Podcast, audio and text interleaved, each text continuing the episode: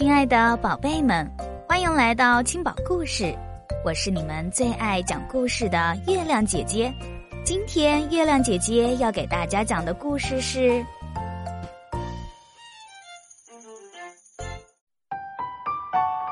大团团和小圆圆》。大团团和小圆圆在一起玩探险游戏，我们去树林里探险好不好？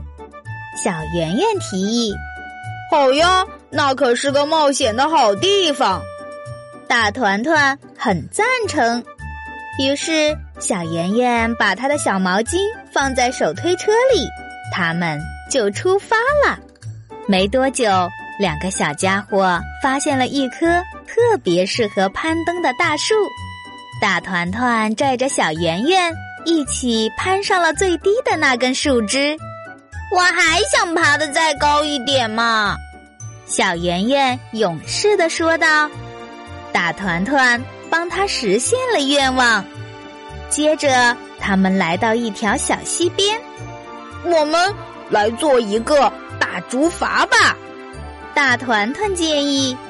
然后，两个小家伙就把手推车翻了个底朝上，放在竹筏上。大团团勇士就撑着筏子绕过了水里的石头，又玩了一会儿。他们停在路边，想采点野果。忽然间，整个树林发出一阵吱吱嘎嘎、窸窸窣窣的声音。那是什么声音？小圆圆小声的问。别担心，大团团说：“这个树林里没有野兽。”哼，探险的勇士才不会害怕什么野兽呢！小圆圆的胆子又壮了。他们一起走到了树林更深处。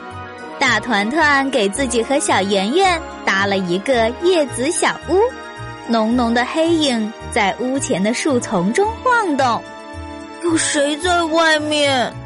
小圆圆小声的嘀咕：“别担心。”大团团说：“这个树林里没有坏巫婆，探险的勇士才不会怕什么坏巫婆呢。”小圆圆的精神头又足了，又向前走了一段，勇士们来到了一棵巨大的空心树下。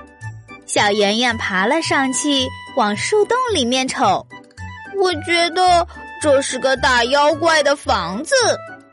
他用那副探险家的大嗓门叫着，可一不留神，他的身子晃了一下，手里的小毛巾掉了下去。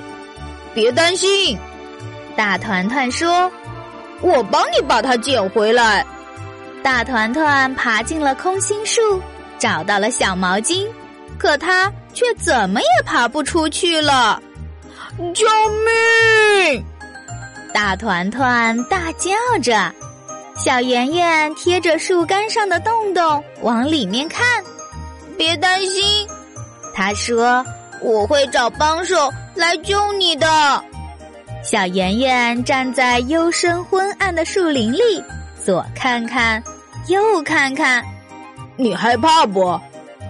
大团团问。“嗯，探险的勇士从来不晓得。”是什么是害害怕？小圆圆说着，打了个哆嗦。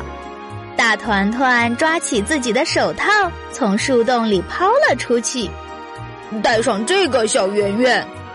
他说：“你会觉得暖和点。”小圆圆独自上路，穿过树林，他来到大团团搭的小屋前面，阴森森的影子。正在四下里乱摇，忽然，小圆圆觉得自己一点勇气也不剩了。她想大声唱支歌，能吓退坏巫婆的歌。可是，她的声音却小得像蚊子哼。这时，大团团正孤零零的一个人坐在空心树里，盯着树洞外面的一点点光。也许这真的是大妖怪的房子，他自言自语。也许妖怪正准备回来吃午饭了。忽然，大团团觉得自己不是那么勇气十足了。他想哼哼一支小调，能吓走妖怪的小调，可是他的声音却直打颤。小圆圆跌跌撞撞走到了长着野果的灌木丛旁边，大风正从树枝间呼啸而过，好像一头凶猛的野兽。我可再也不要当什么探险家了，小圆圆呜咽着。只有被大团团照顾的时候，我才什么都不怕。可这时，大团团也在空心树里缩成了一团。要是小圆圆忘了回来找我的路怎么办？他在心里嘀咕。大团团。再也不想当什么探险家了。只有照顾小团团的时候，我才什么都不怕。小圆圆坐在叶子小屋里瑟瑟发抖。这时，他想起了大团团的手套，就把手套戴了起来。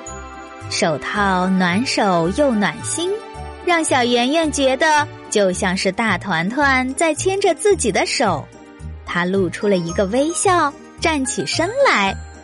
我能做到的，小圆圆鼓足了勇气说：“我一定会找来帮手的。”大团团，别担心。他又继续上路了。空心树洞里，泪珠正从大团团的脸上滑落。他顺手抓起毛巾来擦眼睛。毛巾柔柔软软，抱着真舒服。毛巾香香甜甜，闻起来好像小圆圆就在身边。大团团露出了一个微笑，没什么可担心的。大团团信心百倍地说：“小圆圆很快就会来救我了。”于是他背起了字母表。好让时间过得快一些。小圆圆走啊走，不一会儿就来到了小溪边，手推车还底朝天的躺在那儿，他差点把它给忘了。这个正好能派上用场。小圆圆高兴地叫了起来，一阵咕噜咕噜的轮子转动声让大团团跳了起来。是手推车，他高声喊着：“小圆圆，你太聪明了！这算不算个好帮手？”小圆圆问。“当然算。”大团团回答。小圆圆接过大团团丢过来的毛巾，把他的一角系在手推车的把手上，然后他俩一个推一个拉，把手推车。拽进了树洞，大团团站在手推车上，一下子就爬出了空心树。他紧接着又把手推车拉了出来。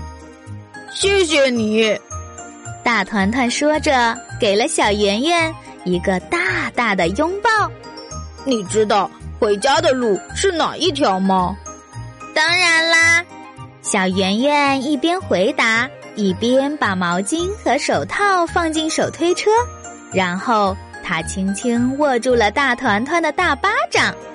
我们要不要在回家的路上采点野果吃啊？大团团问。当然啦，小圆圆说。探险会让肚子饿得特别快。就这样，两个勇敢的小家伙拉上了手推车。打着哈欠，挺着饿得咕咕叫的肚子，一起踏上了回家的路。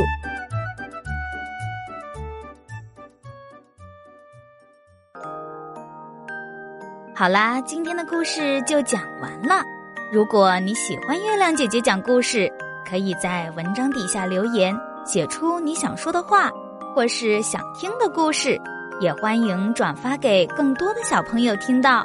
对了，别忘了点赞哦，小朋友们，月亮姐姐和你每天相约一十八点，不见不散。